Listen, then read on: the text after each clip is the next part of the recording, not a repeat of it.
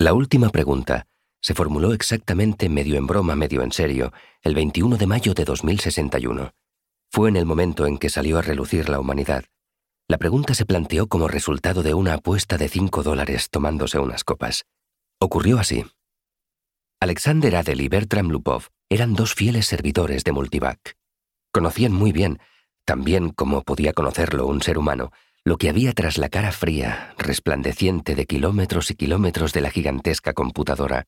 Tenían una vaga noción del plano general de relés y circuitos que desde hacía tiempo habían traspasado el punto en que un solo ser humano podía hacerse cargo del conjunto.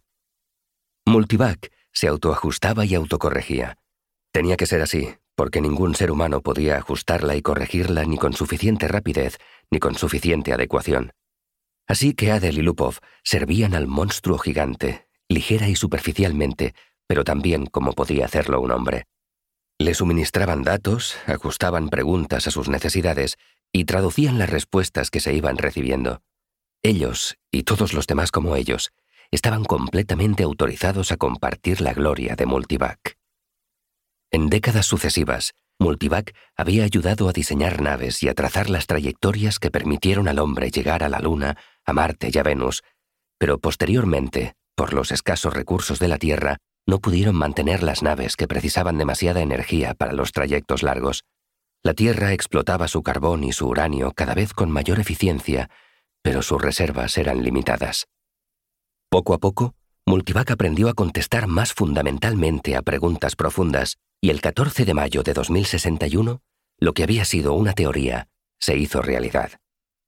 Se almacenó la energía del Sol, transformada y utilizada directamente a escala planetaria. Toda la Tierra dejó de quemar carbón y de fisionar uranio. Bastaba bajar la clavija que lo conectaba a una pequeña estación de kilómetro y medio de diámetro que giraba alrededor de la Tierra a media distancia de la Luna. Todo en la Tierra se hacía mediante rayos de energía solar.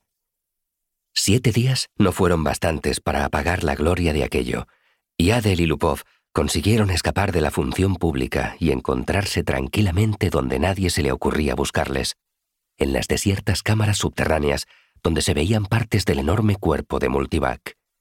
Sola, sin prisas, seleccionando datos perezosamente, Multivac se había ganado también sus vacaciones. Los muchachos la apreciaban.